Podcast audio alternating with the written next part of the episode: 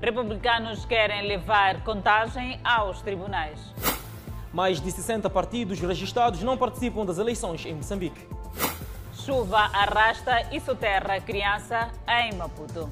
Retiradas viaturas sucatas que serviam de bancas no Zimpeto.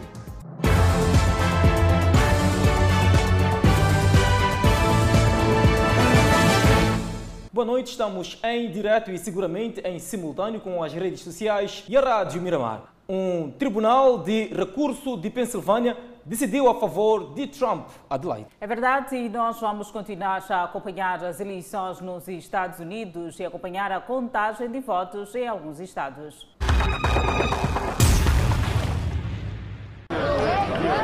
A agitação continua nos Estados Unidos da América e no mundo na definição do homem mais forte para ocupar a Casa Branca nos próximos quatro anos. Em mais uma noite violenta nos Estados Unidos, apoiantes de Trump, armados, protestaram e fizeram orações diante do centro eleitoral. Video of them Ainda pelo lado republicano, o filho de Donald Trump, Eric Trump, veio ao público e, assim como seu pai, afirmou que o processo de contagem das cédulas na Filadélfia foi uma fraude que ridicularizou as eleições. Pelo menos 50 pessoas foram presas nos protestos, tanto do lado democrata quanto do lado republicano. Durante a madrugada em Portland, Oregon, a governadora Kate Brown chamou a Guarda Nacional enquanto os manifestantes estavam envolvidos em manifestações a favor da democracia.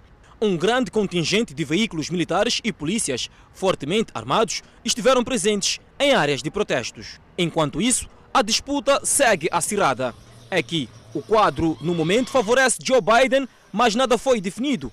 Vamos aos detalhes. Se Biden mantiver a dianteira onde já lidera, como nos estados de Nevada e Arizona, vence a eleição. Como Biden já lidera atualmente nos dois estados com menos votos em disputa, qualquer combinação de duas vitórias dele, envolvendo os cinco estados indefinidos, leva à vitória. Se Biden vencer apenas na Pensilvânia, que tem 20 votos no colégio eleitoral, também é eleito. Para Trump, restam menos alternativas. Para se reerguer, o presidente americano precisa vencer em quatro dos cinco estados indefinidos, sem poder abrir mão de ganhar na Pensilvânia.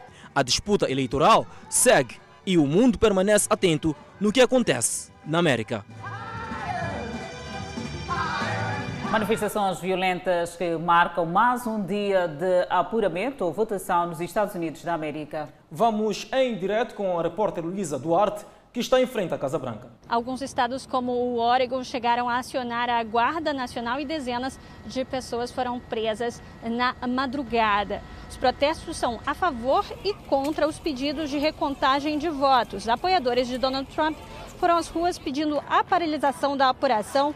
Houve confrontos com a polícia. Em Seattle, Nova York e Chicago, manifestantes pediram a continuação eh, da contagem. E aqui em Washington, a segurança continua reforçada. As reações não param de chegar, continuamos a receber mais reações em relação a estas eleições nos Estados Unidos. Adelaide, agora vamos a um contacto com uma moçambicana que se encontra nos Estados Unidos, precisamente em Texas, para trazer mais detalhes à volta destas eleições. Boa noite a todos. Meu nome é Nancy, sou moçambicana residente nos Estados Unidos há um ano. Gostaria de partilhar com todos os moçambicanos um bocadinho daquilo que estão a ser as eleições aqui nos Estados Unidos, principalmente no estado de Texas, onde é o estado onde, onde estou a viver. As eleições aqui correram muito bem, de forma ordeira, de forma pacífica. Não houve nada de extraordinário. Foi até muito bonito uh, de ver uh, a organização durante a campanha e no dia da votação. Todas as pessoas saíram para votar, saíram muito cedo para votar tanto mais que uh, no estado de Texas, o presidente Trump ganhou, ganhou o estado de Texas. E estamos à espera dos outros estados. Em alguns estados a contagem está a ser muito lenta. Tem cinco estados em que ainda está-se a contar e os números ainda são muito reduzidos. E a nossa maior expectativa é que ganhe o melhor, que ganhe o melhor presidente. Uh, o presidente que uh, não só uh, que vai melhorar a vida dos americanos, mas também de, de, de todos os estrangeiros, uh, residentes aqui nos Estados Unidos. Muito obrigada pela oportunidade. Enquanto isso, países africanos estão ansiosos à espera de resultado das eleições nos EUA. Seguimos com depoimentos de sul-africanos e zimbabueanos. Enquanto as pessoas ao redor do mundo estão presas às suas televisões a monitorar o resultado das eleições nos Estados Unidos, no Zimbábue, os manifestantes agitaram cartazes do lado de fora da Embaixada dos Estados Unidos a exigir o fim das sanções. O grupo armou barracas em frente à embaixada na capital Arar e está acampado há 600 dias a exigir o fim das sanções impostas há cerca de duas décadas. Quem quer que ganhe essas eleições deve realmente mudar sua política externa em relação ao Zimbábue e remover os embargos ilegais que impõem a nossa nação e considerar que essas sanções estão realmente prejudicando os cidadãos comuns e não beneficiaram os cidadãos cidadãos comuns de forma alguma. Eles não. Isso beneficiou os americanos de alguma forma. Portanto, eles deveriam apenas remover essas sanções. Enquanto isso, em Joanesburgo, um professor de ciência política da Universidade da África do Sul disse que ainda não sabe como Joe Biden vai relacionar-se com o continente africano se for eleito. Nós sabemos o que é o presidente Trump e isto é. Ele fez comentários muito desagradáveis sobre a África que alguns lugares são. Não quero repetir aqui. Não sabemos muito sobre Joe Biden em termos de uma abordagem africana ou política africana. Eles não prestaram atenção a isso durante a campanha eleitoral. Portanto, vamos ter que esperar para ver a situação dos países africanos, especialmente da África do Sul de qual será a sua abordagem. Na cidade natal do ex-presidente dos Estados Unidos, Barack Obama, no Quênia, as pessoas protestaram ativamente contra o presidente dos Estados Unidos, Donald Trump, realizando uma eleição simulada e votando a favor de Joe Biden. A vitória de Joe não é apenas uma vitória para os Estados Unidos, mas uma vitória para o mundo inteiro, porque nós não temos nada nos últimos quatro anos. Vimos o presidente Trump a maneira como ele está a tratar o mundo é como se ele não se importasse com mais ninguém. Moradores atiraram caixas de papel na rua. Um marcava Trump e o outro Joe Biden, pois os residentes de lá votaram em Biden e o aplaudiram na eleição dos Estados Unidos. Ainda nessa edição do Fala Moçambique, voltaremos a falar sobre as eleições nos Estados Unidos da América. Para já, a chuva repentina e torrencial que caiu na tarde de hoje causou estragos em Maputo e Matola.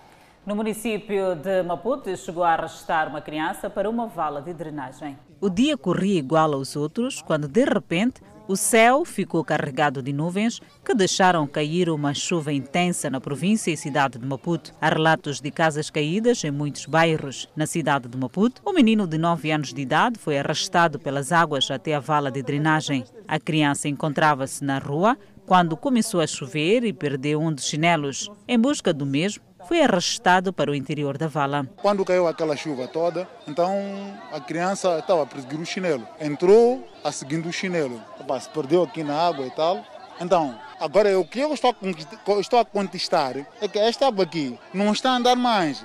Viu bombeiros? Então, se, se possível, né? Eram bombar aquela água pelo menos sair um bocadinho, porque lá do outro lado a água escorre do jeito como está a escorrer ali. A população encontra-se indignada com os bombeiros até por volta das 19 horas, não conseguiam fazer o resgate. E dizem que estão os bombeiros. Qual é o trabalho dos bombeiros? Porque os bombeiros não vão entrar aqui, tirar aquele todo lixo para se, se recuperar criança. A tia do menino sente-se bastante triste com o ocorrido e palavras lhe faltam. Eu estou a sentir muito. Eu, quando ele entrou dentro da vala, eu não estive presente. Eu, quando me ligaram, disseram que ele, eu queria voltar para casa porque ele entrou dentro da vala e até agora ainda não acharam o meu sobrinho. Ainda em Moçambique, mais de metade de 67 partidos políticos registrados no Ministério da Justiça não participam nos processos eleitorais. A situação tem causado constrangimentos na distribuição de verbas. Partidos políticos mais ativos é o que se esperava, mas desde 2004 que dos 67 partidos registrados, apenas 30 participam em pleitos eleitorais e outros quase que desapareceram. Apenas três partidos se encontram representados na Assembleia da República, provinciais e autárquicas. Eh, existem registrados no Ministério da Justiça 67 partidos políticos, mas eh, quando nós vamos olhar em termos de participação nos processos eleitorais, que é a principal via para que eles possam alcançar o poder, estamos a dizer que a média de participação tem sido de, de menos de 30 partidos políticos. Eh, então aí faz-nos questionar sobre a razão da criação dos mesmos. Segundo o Instituto para a Democracia Multipartidária, há muitos partidos políticos que há mais de 10 anos não participam em pleitos eleitorais, aliado ao fato de nenhum partido ter requerido a sua dissolução. Moçambique aprovou a Lei 7 para 91 dos partidos políticos, contudo, a sua implementação parece aquém das expectativas, sobretudo na questão da transparência de contas. A lei chama a atenção para os partidos políticos reforçarem aquilo que são questões que têm a ver com a transparência, mas eh, quase todos os partidos não publicam ah, anualmente aquilo que são os seus eh, relatórios eh, eh, de conta. O jurista Abdul Karimo também aponta algumas lacunas da lei. Que apesar do quadro regulatório sobre os partidos políticos ser satisfatório, ele pecava por manter ainda o seu registro, assim como a sua associação, a sua constituição, junto da administração pública e não sob o controlo jurisdicional, neste caso, Conselho Constitucional. Alguns partidos políticos entendem que o fraco desempenho está relacionado à falta de financiamento. A, a, a, lei, primeiro em termos do financiamento, os partidos políticos por lei são banidos. Não tem financiamento senão a nossa participação em processos eleitorais. Isso leva com que haja, de facto, um fraco desempenho de partidos políticos ao longo da, da época, vamos notar que, ao longo de todo esse tempo, um e o outro partido vai se fazer, de facto, sentir. A razão pela qual temos uma avalanche de 60 partidos, que alguns, desde que foram registrados, nunca de facto participaram em processo. Então, são exatamente esses debates que, para mim, devem ser acesas hoje aqui. Informações que saíram do debate promovido pelo Instituto para a Democracia Multipartidária. A violência armada no centro e norte do país está no destaque dos problemas a serem resolvidos pelos órgãos da administração da justiça estado de legalidade no país num quadro aceitável, segundo a radiografia de Ahmad Mikdad, ministro do Interior. Mikdad fazia a avaliação momentos depois de depositar uma coroa de flores na Praça dos Heróis, na cidade de Maputo. A radiografia é positiva, é positiva porque é crescente toda a atividade que o sistema da administração da justiça realiza em prol da garantia da legalidade no nosso país. Uh, todos estes elementos que compõem o sistema de administração da justiça, quero significar os setores que compõem, uh, tudo estão fazendo para garantir ao cidadão cada vez mais uh, abertura para que, junto a estas instituições, eles possam encontrar os seus direitos ressarcidos a violência armada no centro do país, perpetrada pela autoproclamada junta militar da Renamo, e a violência perpetrada pelos insurgentes no norte do país, não deixam sossegados os órgãos de administração da justiça. É mesmo por isso que essa preocupação está a atravessar o dia da legalidade. Defendendo aquele preceito constitucional que dá liberdade a todo cidadão para que circule livremente na sua pátria, na sua pátria uh, no, no seu habitat e o que se passa no centro e norte do país, como bem se referiu, é um atentado grotesco contra a liberdade, contra a legalidade que é defendida pelas nossas instituições. Bernardino Rafael, comandante-geral da PRM, alinha com o ministro do Interior na preocupação com as ações do grupo liderado por Mariano Nhongo no centro e pelos insurgentes no sul do país. Esperarmos que o chefe de Estado nos dê tarefas concretas em relação ao dia da legalidade, em relação àquilo que temos que fazer para a situação nacional entre refugiados, entre a situação do centro do país e associado com a criminalidade. O presidente da Associação dos Juízes diz estar-se num ano determinante em termos de legalidade, por ser marcado por novos dispositivos legislativos. nós estamos num ano em que vamos ter nova legislação que vai entrar em vigor, designadamente o Código Penal, o Código de Processo Penal, o Código de Execução de Penas. Ontem mesmo foi aprovada a, a Lei de Recuperação de Ativos eh, pela Assembleia da República. Então temos muitos desafios para concretizar. E este é o momento de nós percebermos os problemas reais que a justiça tem e a partir daí fazer uma introspeção para dar volta a isso. A deposição de coroa de flores na Praça dos Heróis foi uma das marcas da passagem do Dia da Legalidade.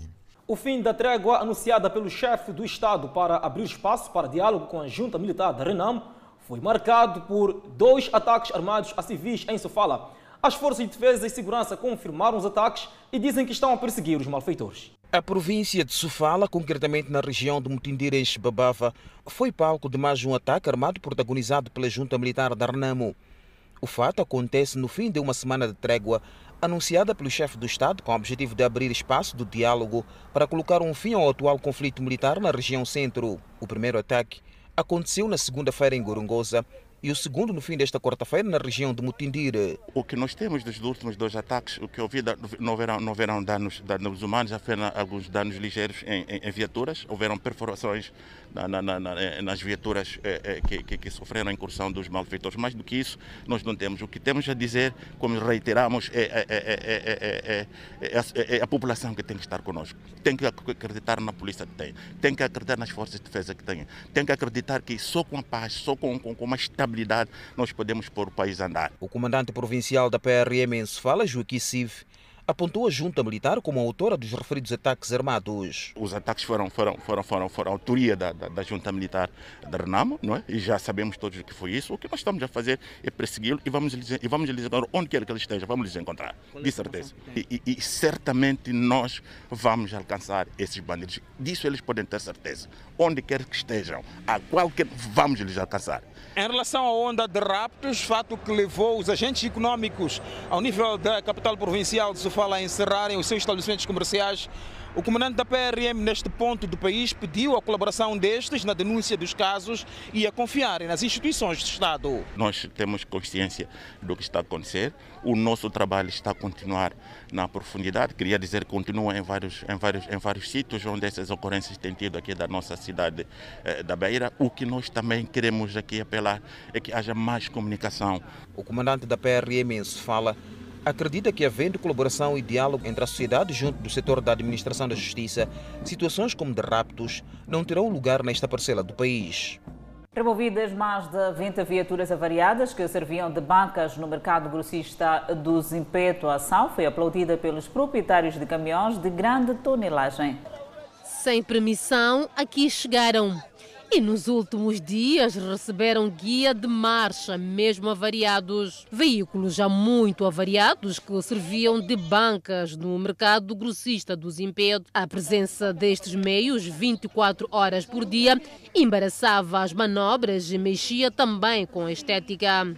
A ordem foi de remoção. Mesmo avariados, daqui tiveram que sair.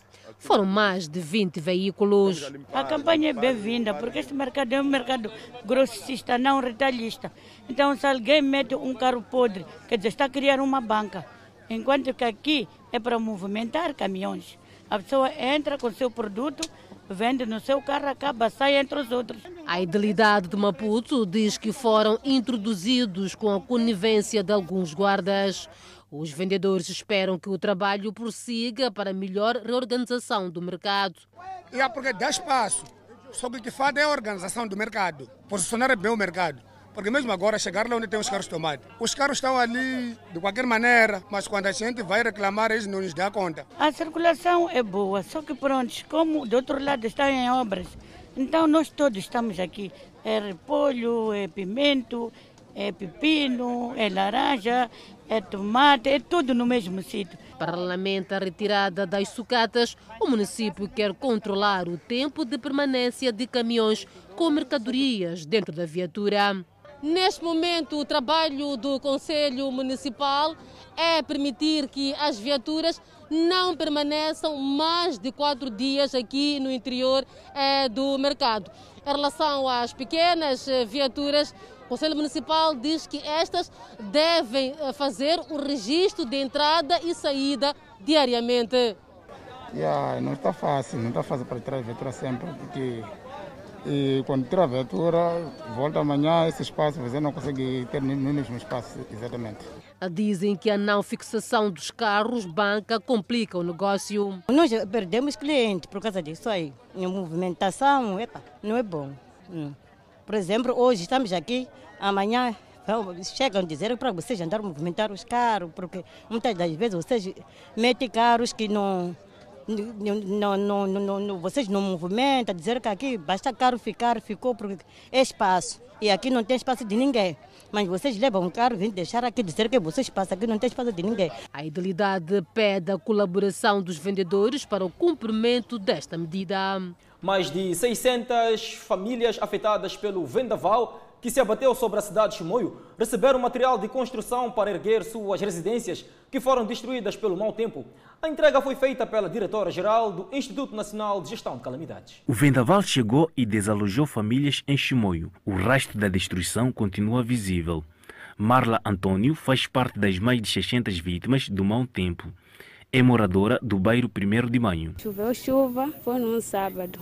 Mas no domingo, o apoio do governo me ajudou, me deu tenda. Senhor Pedro Francisco viu o trabalho de anos reduzido a escombros pelo vendaval. É, o que aconteceu para mim é por causa do vento que passou, então destruiu minha casa. Eu tô, sou pai de seis, seis famílias. As famílias afetadas serão apoiadas. Em nome do governo, nós trouxemos este apoio. São 15 chapas de, de zinco que vai cobrir a sua casa. Então depois vai sair da tenda, porque estar na tenda também calor e tudo mais, pode não ajudar muito. É mais seguro estar aqui na casa, não é? Então agora vamos tentar pôr bem essas chapas, porque também trouxemos pregos. Para além das chapas tem prego, não é? Para ajudar a reforçar na cobertura da casa. A chuva que se abateu aqui na cidade de Chimoio destruiu muitas residências aqui no bairro Nhamaonha. O exemplo é desta família que perdeu tudo, a sua casa foi destruída na totalidade. E como forma de sair desta desgraça, o NGC improvisou esta tenda e alguns produtos e material de construção.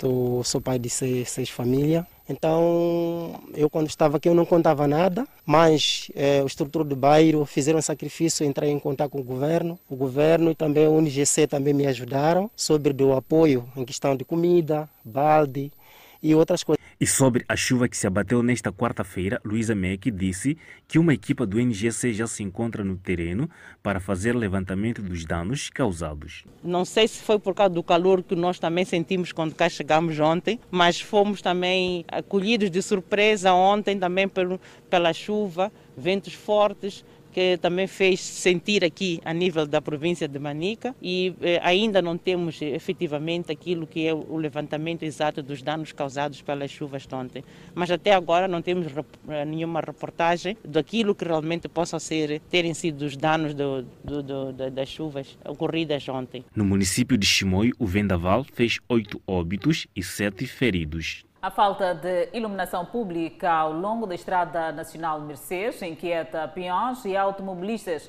A falta de iluminação pública tem contribuído para a ocorrência de acidentes de viação e assaltos. A falta de iluminação pública na Estrada Nacional número 6, que há um ano foi inaugurada pelo Presidente da República depois da sua reabilitação e ampliação, tem inquietado os utilizadores desta rodovia por conta da escuridão que se faz sentir no período da noite. Muitas viaturas acabam no passeio e, como consequência, destroem os postos de iluminação. Os acidentes e assaltos têm sido frequentes. Na falta de iluminação, há problema de assaltos, né? Hum muito mais por aí, porque desde que começaram a reabilitação até acabando, né? não houve nada de iluminação. Tendo em conta que é uma estrada principal, uma estrada pública, então sem iluminação torna um pouco difícil para, para as pessoas. Né? Questionado sobre este fato, o delegado de eletricidade de Moçambique, Enzo Fala, afirmou que não é da responsabilidade desta empresa pública custear as despesas da iluminação na INSES, mas sim da concessionária da estrada, tendo assegurado que a mesma já contactou a EDM para a materialização do projeto. Por acaso já, já contactou a EDM. Já. E se passar por ali, há de ver que há empresas privadas que já estão mesmo a trabalhar nesse sentido, em parceria mesmo com a própria Rovim. Enquanto não avança o processo de iluminação pública nos postos devidamente implantados na reabilitada Estrada Nacional número 6, ao nível da capital provincial de Sofala, a eletricidade de Moçambique começou a colocação de candeeiros nestes postes laterais, que é para permitir uma iluminação no período da noite. Se forem a ver desde a rotunda da Shoprite, em direção até ao semáforo da Munhava, já estamos a completar a iluminação pública. O que estamos a fazer é que tivemos disponibilidade de 500 candeeiros. São esses que estamos a usar no sentido de minimizar a situação. Para além dos postes que constantemente são destruídos pelas viaturas que galgam os passeios, por outro lado, o ciclone Idai, que festigou esta parcela do país há um ano, danificou os candeeiros, deixando alguns nesta posição. Os cabos elétricos nesta principal via que liga a cidade portuária da Beira aos países do Interland já há muito que deixaram de existir. Aproveitando-se da escuridão, os malfeitores vandalizaram, tendo retirado todo o material que tinha sido montado em cada posto de iluminação. A contagem de votos continua a marcar a atualidade nacional e internacional. Já estivemos em direto com a nossa colega Luísa a partir dos Estados Unidos da América. E agora vamos ao outro lado dos nossos estúdios, aqui no Fala Moçambique, ao encontro de Adelaide Isabel, que está ladeada de um convidado, onde vão analisar de forma minuciosa esta contagem de votos. Adelaide, tenha bondade. Boa noite uma vez mais a todos os telespectadores e cá estamos deste lado para falarmos destas eleições nos Estados Unidos da América, essas eleições presidenciais e uh, está, está mesmo cerrada esta, esta disputa para Casa Branca. São eleições que mexem com o mundo, não só uh, com os Estados Unidos, mas também com o mundo, em particular com a África. E já tenho cá em estudo comigo o meu convidado, Custódio Duma. Muito obrigada por ter aceito este convite para nos debruçarmos um pouco mais relativamente a estas eleições. Muito boa noite, muito obrigado pelo convite. Boa noite, telespectadores. É verdade, as eleições já estão mesmo na, quase na reta final e dizer que faltam alguns estados eh, que podemos aqui eh, mencionar, o caso de Nevada, eh, que a contagem continua ainda está muito Falta muito pouco mesmo para sabermos quem sairá vitorioso, pelo menos neste estado. É só olhar para o Joe Biden, que está com 604, 251, que corresponde mesmo a 49,43% eh, contra o de Donald Trump com 592.813, que corresponde a 48,5%. O que podemos dizer, adiantar relativamente a este estado? Bem, eu penso que eh, o fato mais importante é a forma como as eleições norte-americanas têm acontecido. Porque aqui nós temos os votos, a, a, contagem, que é o voto popular, mas este voto popular depois tem que ser transformado também em, no voto dos delegados. Então, uh, praticamente tudo é possível. Uh, os que está, aquele que está a ganhar pode depois passar para o segundo plano e aquele que está em segundo plano pode passar em, para o primeiro plano. Agora, é verdade, de facto, olhando para a generalidade da coisa, a percentagem do, do voto dos delegados, vai ser necessário um grande milagre para que o Trump possa passar em frente de Biden neste momento. E isso poderia levar, alongar ainda mais a situação.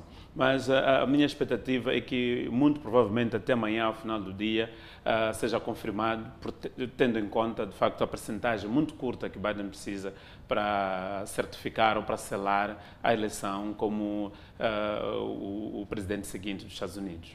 É verdade, é só olharmos para a Pensilvânia, que, por exemplo, que já estamos com 80%, 88% mesmo da, da votação. É também é outro estado que leva 20 pontos, neste caso 20 votos eleitorais em jogo. Sim, com certeza. Uh, o que se passa, o que aconteceu em, numa boa parte desses estados é o facto de, do, do, voto eletrônico, ou o voto pelo correio. Né? A demora de, de, deste voto e a contagem deste voto eletrônico, a harmonização dos dados, é que levou um pouquinho de tempo. E ainda temos estados que poderão levar mais três, uh, mais três dias, quatro dias, e eventualmente ainda precisar de uma semana para fazer a conclusão uh, da contagem dos votos todos. Mas a maior parte dos votos agora uh, contados, mesmo que estejam com uma diferença muito pequena de 2% ou de 1%, um, não tem, digamos assim, um grande, uma grande relevância uh, na, na, na, votação que, que será pelos delegados, porque muitas, já se notou várias vezes que o voto popular é maior, mas o voto dos delegados uh, inverte a coisa, porque o voto que conta para a eleição do presidente é o voto, é o voto, é o voto dos delegados. Então, neste momento, penso que uh, os estados são praticamente curiosos e eles vão chamar-nos a, a uma análise de outros fatores importantes, não necessariamente o voto uh, numérico, mas outros fatores importantes, como ideológicos, como uh, fatores que, que, têm a ver com a situação econômica do próprio país, aquilo que vai determinar a decisão dos delegados na escolha final daquele que é o candidato predileto. O fato de, de, Donald Trump contestar estas eleições, uh, e estamos a acompanhar que já acontecem um pouco pelos Estados Unidos as manifestações, é o caso das manifestações que ocorrem um pouco mesmo uh, uh, em frente à Casa Branca. Uhum. Se Joe Biden uhum. ganhar estas eleições, o que poderá acontecer? Olha, Olhando uh, mesmo para a democracia. Sim, uh, ele ganha. Aquele é um Estado com instituições muito consolidadas. Né? Penso eu que o fato de Donald Trump estar a, a contestar os resultados ou o caminho dos resultados não vai ter implicações na sucessão, necessariamente. Poderá ter implicações na demora do processo, porque neste momento ele deve estar já a organizar o seu processo, uma parte até já submetido à Corte, à Corte Suprema do, de, dos Estados Unidos e vai haver uma série de, de, de, procedimentos que vão ser levados em conta para poder validar ou não as eleições acontecidas nos termos em questão. Então, ele vai ganhar tempo eventualmente também para ver a conclusão da contagem do voto popular. Então, o que ele está a fazer para mim é mais um truque para ganhar mais tempo, de modo a que uh, o outro candidato que está neste momento, no caso do, do Biden, não se declare uh, vencedor antecipadamente, mesmo que uh, ainda tenha alguma possibilidade de, de, de, de Trump ter alguns votos dos delegados na próxima semana, eventualmente. Se Uh, entre hoje e amanhã, uh, Biden não conseguir atingir os seis delegados que ele precisa. Porque a, a realidade é que, uh, olhando da coisa de uma forma mais limpa, mais neutra, ainda é possível, de facto, que, que, que Trump se reeleja.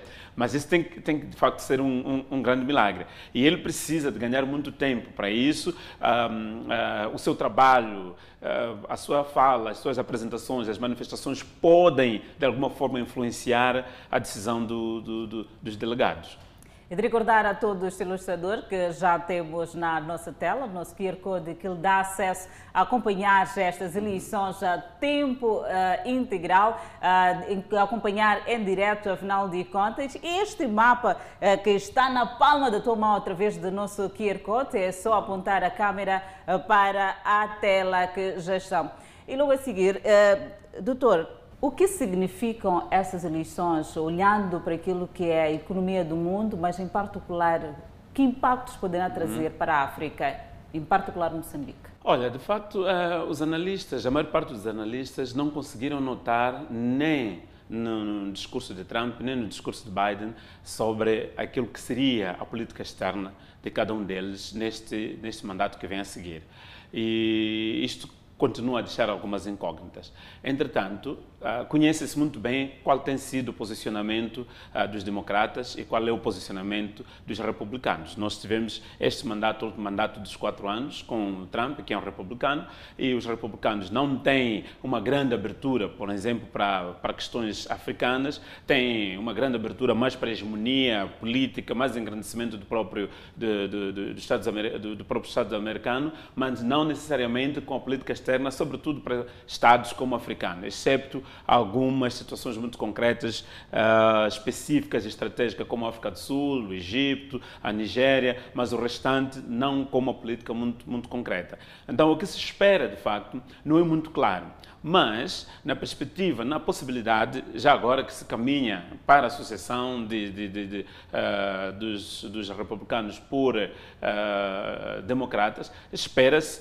uma maior abertura. Os democratas sempre tiveram essa abertura mais ligada ao desenvolvimento, mais ligada às questões de direitos humanos, mais uh, questões humanitárias, mais questões ambientais. Então espera-se que haja um pouco mais de abertura naquilo que o Trump, logo que entrou, já, já tinha fechado, né? inclusive o seu apoio externo aos países pobres, aos países como africanos, veja a sua perspectiva uh, em relação aos latino-americanos, né? Uh, a perspectiva do, do, do, muro com o México, por exemplo. já tivemos hoje mesmo uma peça de reportagem os zimbabueanos a, a, a, a, declarar aqui que esperam que as sanções sejam, esta reação esperam que estas sanções sejam mesmo sanadas.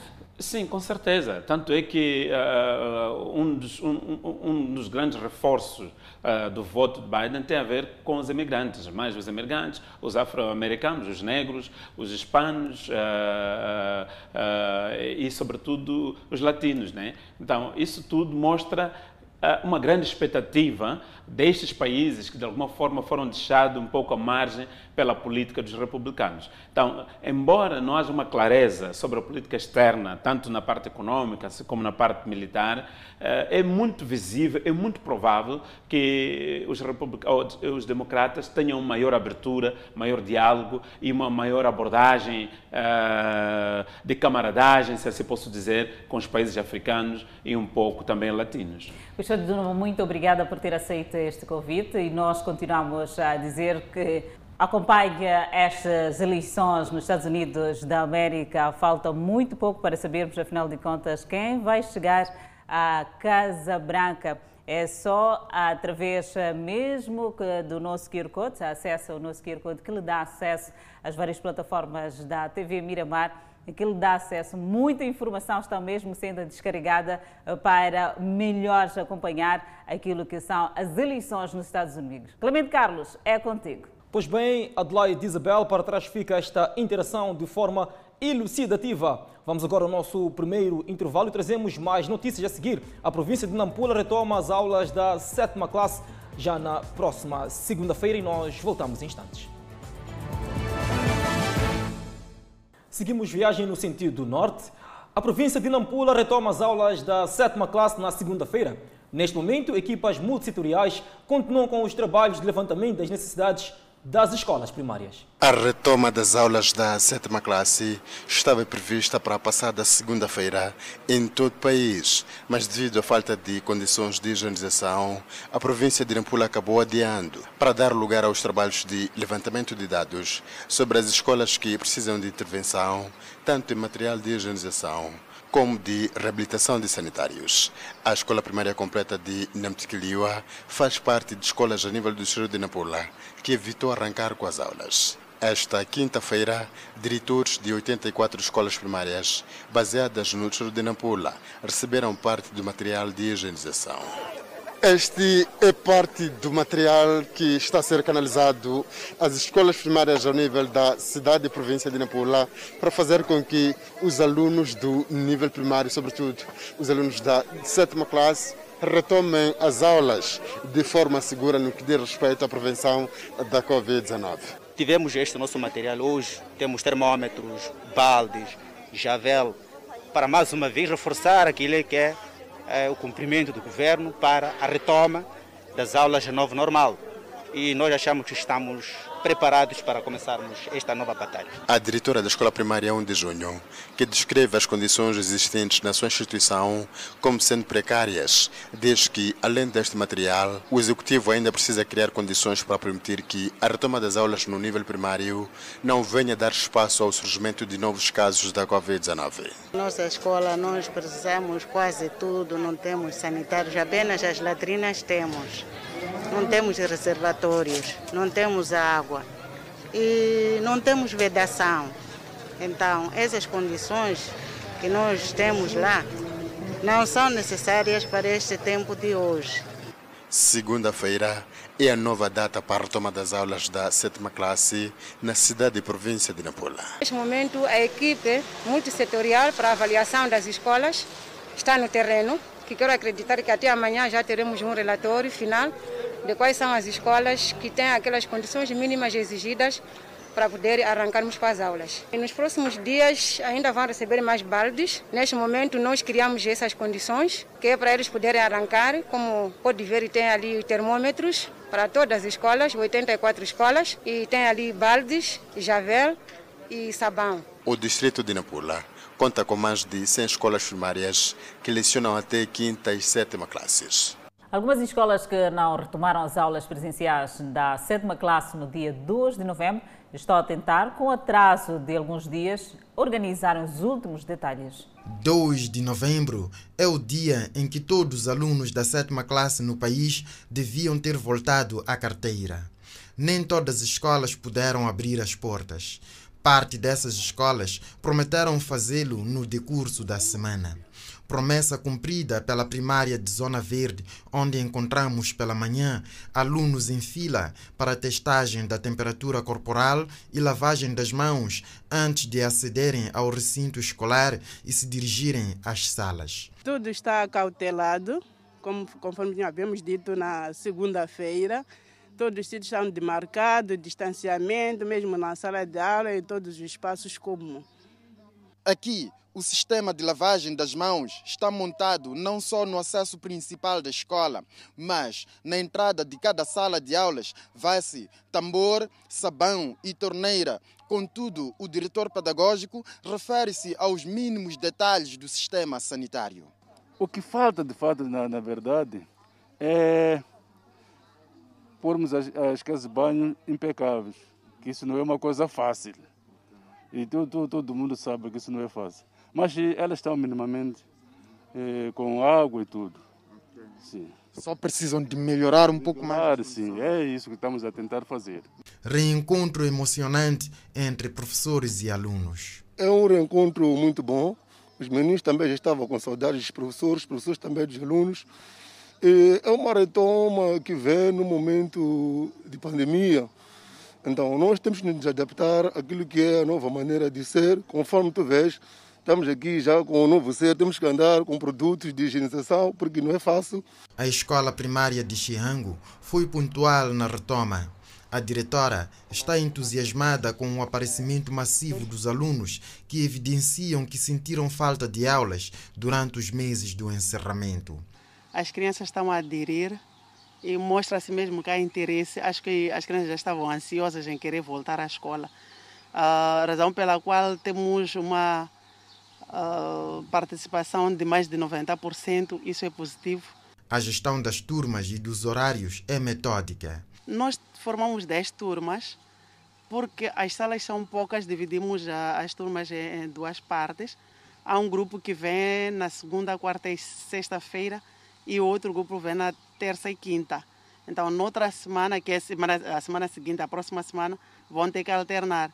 As turmas que vieram na terça e quinta virão na segunda, quarta e sexta. As escolas que visitamos no início da tarde estavam já de carteiras vazias, pois as turmas são alternadas em dias, de modo a terem aulas só no período da manhã e garantir tempo de arrumação do ambiente escolar para o dia seguinte. Decorre em Maputo o 11º Conselho de Gabinete de Informação. Na abertura do evento, a diretora da instituição vincou a necessidade dos órgãos públicos de informação garantirem a disseminação dos conteúdos jornalísticos de forma responsável, isenta e com objetividade. Neste exercício, e considerando que, a nível global, enfrentamos uma das maiores crises sanitárias de que a memória, a pandemia da Covid-19, com os seus mais adversos efeitos nas sociedades, os órgãos de comunicação social são chamados a redobrar esforços para uma maior divulgação e amplificação de mensagens de educação junto à população, como forma de combater a propagação desta doença que vem registrando números cada vez mais crescentes de casos no nosso país. Munícipes de Maputo e não só dizem estar a todo, está tudo oposto para acompanhar o Festival do Índico este sábado. Pois é, Adelaide, a edição assiste em casa da TV Miramar. O maior festival do país está de volta. Festival do Índico. Assiste em casa. Na família da Dona Esther está óbvio, a televisão Miramar é o canal da eleição. Gosto muito de assistir a televisão Miramar. Gosto de belas manhãs, novelas, programa de atrações. Boa tarde, bem-vindos ao nosso programa de atrações. Por isso mesmo que para este sábado o programa já está feito. Tarde de sábado, sentada familiar e, claro, Festival do Índico no ar. Lorena Nhate e Marlene são as razões que levam Dona Esther a acompanhar o Festival do Índico. Assistir de manhã, vou à igreja, na minha volta estarei em casa, vou assistir o programa com a família. Quem é querer ver? Hum, Lorena Nhate, gosto muito das músicas delas.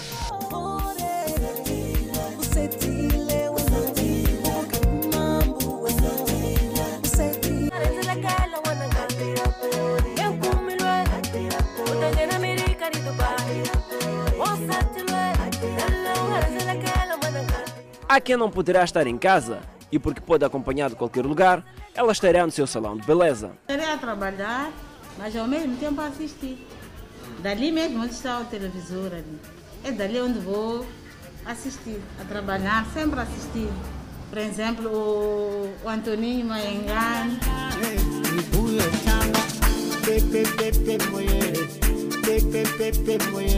Mais a Lorena Nhati.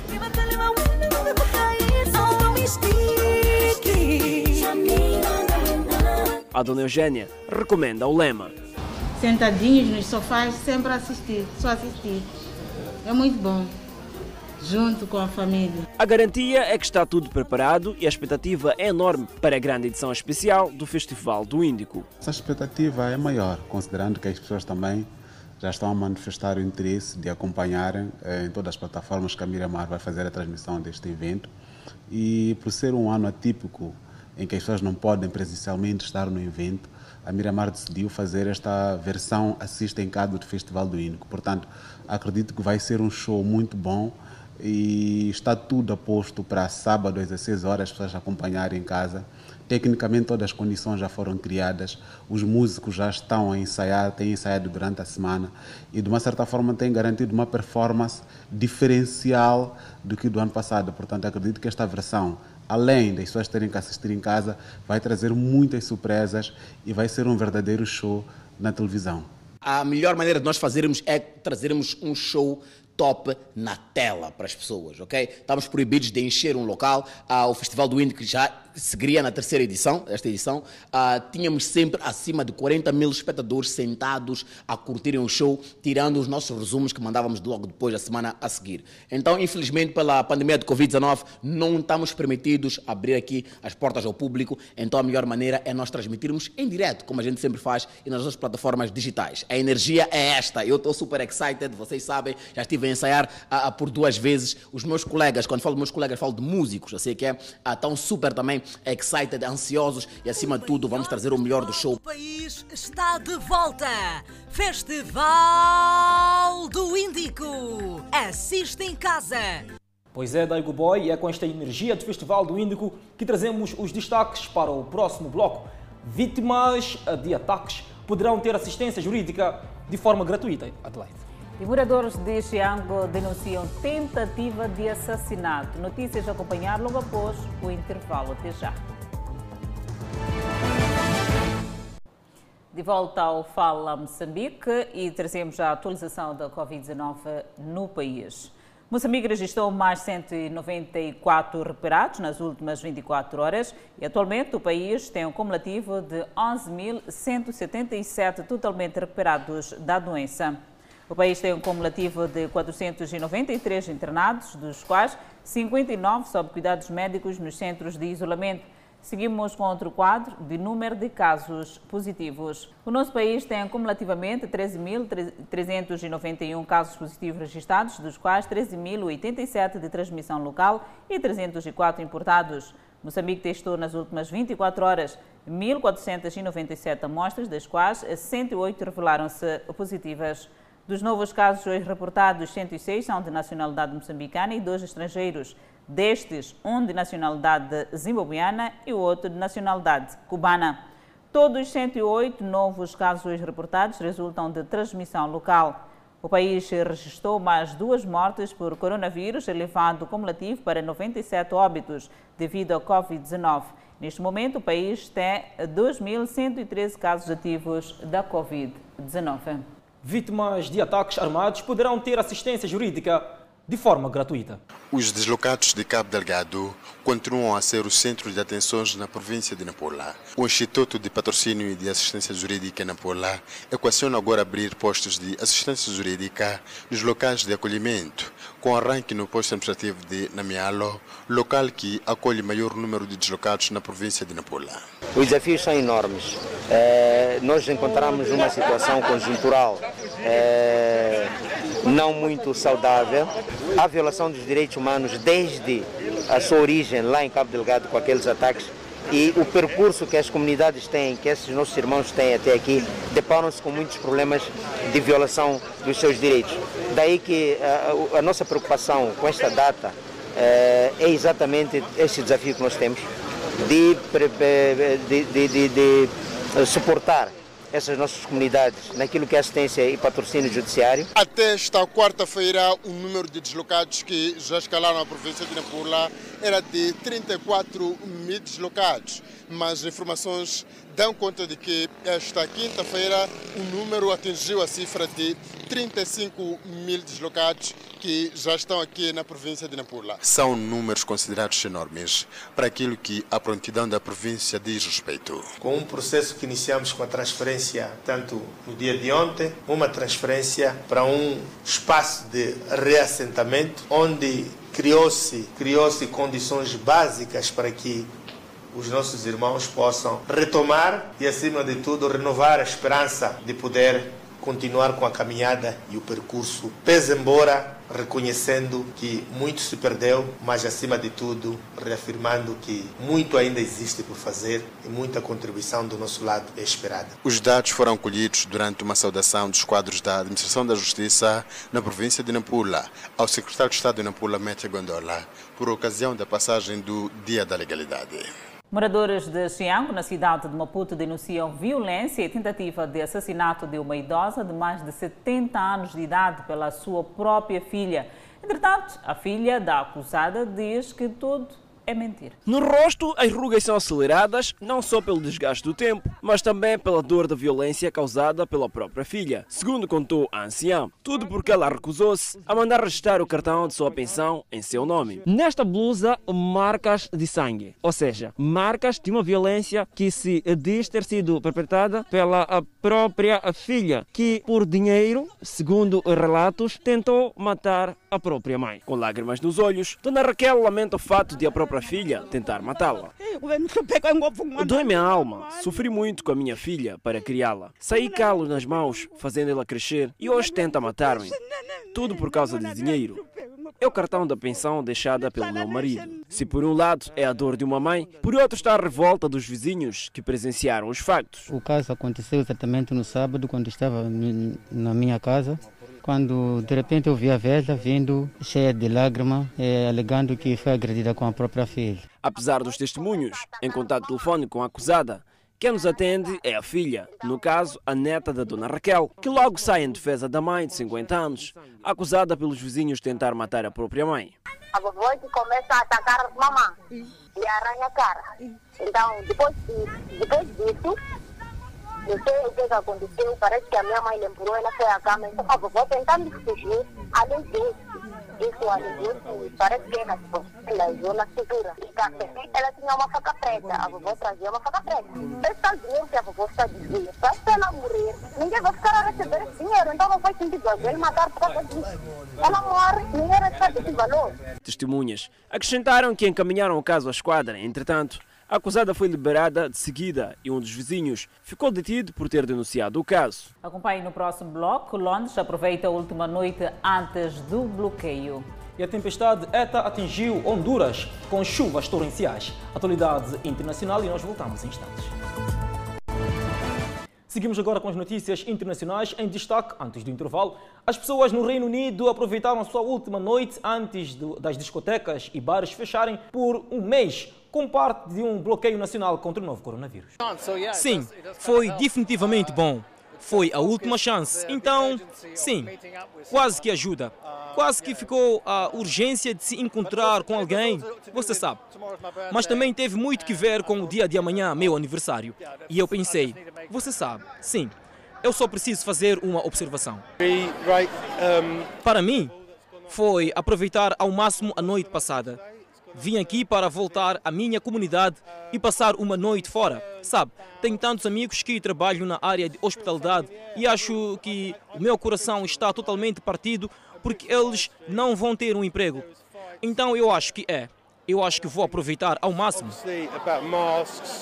No dia em que o Reino Unido ultrapassou um milhão de casos de Covid-19, o primeiro-ministro deu uma conferência de imprensa na qual confirmou que as restrições rigorosas à economia e à vida cotidiana começariam esta quinta-feira e durarão até 2 de dezembro. Com as novas restrições, os bares e restaurantes só podem estar abertos para takeaway, Comércio não essencial deve encerrar e as pessoas só podem sair de casa por razões contidas numa pequena lista, na qual se inclui o exercício físico. Ao contrário do primeiro confinamento de três meses no Reino Unido, no início do ano, as escolas, universidades, empresas de construção e indústria continuarão a funcionar. E a tempestade ETA atingiu Honduras esta quarta-feira com uma depressão tropical enfraquecida. A tempestade não carregou mais os ventos do furacão de categoria 4 que atingiu a costa de Nicarágua na terça-feira, mas se movia lentamente e mais chuva que grande parte da América Central está em alerta máximo. ETA move-se para o oeste, a 115 km a leste de Tegucigalpa. A previsão de longo prazo mostra o ETA que segue para a América Central e reforma no Caribe. Possivelmente vai alcançar Cuba no domingo e o sul da Flórida segunda-feira. Antes mesmo do ETA chegar a Honduras, centenas de moradores foram forçados a deixar suas casas por causa de enchentes. Esta vai ser um tipo de lluvia ligeira, pero de caráter intermitente. Vai ser uma chuva fraca, mas de natureza intermitente intermitente, como vimos aqui em Manágua, que a chuva cai, para, começa de novo, cai, para. Isso possivelmente durará hoje e amanhã, muito possivelmente, criando saturação no solo no início de terça-feira, uma menina de 12 anos morreu num deslizamento de terra em São Pedro Sula, de acordo com Marvin Aparício, da Agência de Gerências de Emergências de Honduras. Um alto funcionário etíope exortou o povo da região de Tigray a exercer pressão sobre os seus líderes para chegarem a um acordo com o governo etíope em meio à rápida escalada de tensões entre os dois lados. Esta quarta-feira, o primeiro-ministro da Etiópia, vencedor do Prémio Nobel da Paz, ordenou que os militares enfrentassem o governo regional de Tigray depois que ele o acusou de realizar um ataque mortal a uma base militar. A declaração do primeiro-ministro Abiy Ahmed e o ataque relatado pela Frente de Libertação do Povo de Grey levantaram preocupações de que um dos países mais populosos e poderosos da África pudesse mergulhar de volta na guerra. Os vizinhos da Etiópia incluem a Somália e o Sudão, e a perspectiva de espalhar a instabilidade causou arrepios na espinha dos observadores. Os combates continuaram esta quarta-feira e a Frente de Libertação do Povo alegou ter capturado e morto oficiais do exército etíope, disse um comunicado do governo horas depois. We'll try to make sure that it will be controlled very soon. Uh, Tentaremos garantir que ela seja controlada muito em breve e que o povo tigray também tenha o direito de gozar de seus direitos civis e de todos os direitos democráticos e humanos que prevalecem na Etiópia. A Frente de Libertação do Povo Tigray era a parte dominante da coalizão governante da Etiópia antes de Abiy assumir o cargo em 2018 e anunciar profundas reformas políticas que lhe renderam o Prémio Nobel da Paz no ano passado. Essas reformas, no entanto, abriram espaço para queixas étnicas e outras. Sentindo-se marginalizada, deixou a coalizão no ano passado. Sua força militar foi reforçada nos últimos meses, mas analistas dizem que é pouco páreo para o governo federal. Seguimos com o intervalo, mas antes a previsão para as próximas 24 horas. Pemba 32 de máxima, 24 de mínima. Lixinga 31 de máxima, 14 de mínima. Nampula 34 de máxima, 21 de mínima. Seguimos para Tete, com 43 de máxima, 27 de mínima. E Quelimane 38 de máxima, 26 de mínima. Chimoio 33 de máxima, Beira 32 de máxima. Vilanculo com 30 de máxima. Inhambane 32 de máxima. Xaixai com 39 de máxima. Maputo 38 de máxima, 23 de mínima. Previsão de chuva. E o Fala Moçambique está de volta. Cineastas nacionais reclamam de falta de apoio para a produção de conteúdos nacionais. Já o governo garante haver esforços no sentido de melhorar a situação com a disponibilização dos 5 milhões de meticais para o fomento ao setor. A produção cinematográfica já há muito que carece de intervenções estratégicas para que os desafios inerentes ao setor sejam ultrapassados. Sérgio Libilo, cineasta, sonha com uma indústria cinematográfica no país onde uma cadeia de valores venha a ser estabelecida e beneficiar a todos intervenientes do setor. Um pensamento que valoriza a formação, por exemplo, uh, e, os profissionais que trabalham nessa área e que abre espaço para investimentos, mas também que promove os fazedores. Uh, e muitos, muitos de, desses elementos ainda não existem. Uh, entretanto, não existem porque falta essa percepção do cinema como um grande negócio. O Instituto das Indústrias Culturais e Criativas garante que há esforços no sentido de se mudar o cenário, tal como a disponibilização dos 5 milhões de meticais para produções nacionais. Com certeza, este é um fundo que vem para trazer mais uma janela, uma esperança, uh, porque até então, não, se todos formos a ver aquilo que é a história ou o desenvolvimento do cinema no país, uh, não tínhamos este fundo disponível uh, através de uma fonte criada no governo de Moçambique para os cineastas. Existiam sim outra, outro, outros fundos, através do Fundac, outros órgãos ligados à cultura, não é? Que, mas esses fundos eram, uh, de certa forma, repartidos. Libilo destaca as várias formas de expressão e mudanças de paradigmas que o cinema proporciona. O, o cinema e as artes, no geral, eh, podem ser eh, pode ser visto em vários aspectos. Existe um aspecto que é muito importante, que o cinema tem valores uh, uh, que nós não podemos alienar. O primeiro são os valores democráticos. Né? Através do cinema é possível desenvolver ações e comunicar com muito mais pessoas. Uh, tem um aspecto que é a espiritualidade das pessoas. Né? Nós somos seres que somos naturalmente pessoas que precisam se expressar. Celebra-se o Dia Mundial do Cinema a 5 de novembro de cada ano. O Fala Moçambique fica por aqui, mas importa salientar que pode continuar a acompanhar as eleições nos Estados Unidos da América. É verdade, Clemente? Pois é, Adelaide, esta é uma informação que a televisão Miramar vai continuar a transmitir através das redes sociais, com particular destaque para o Facebook. Muitíssimo obrigado pela atenção dispensada e nós voltamos amanhã.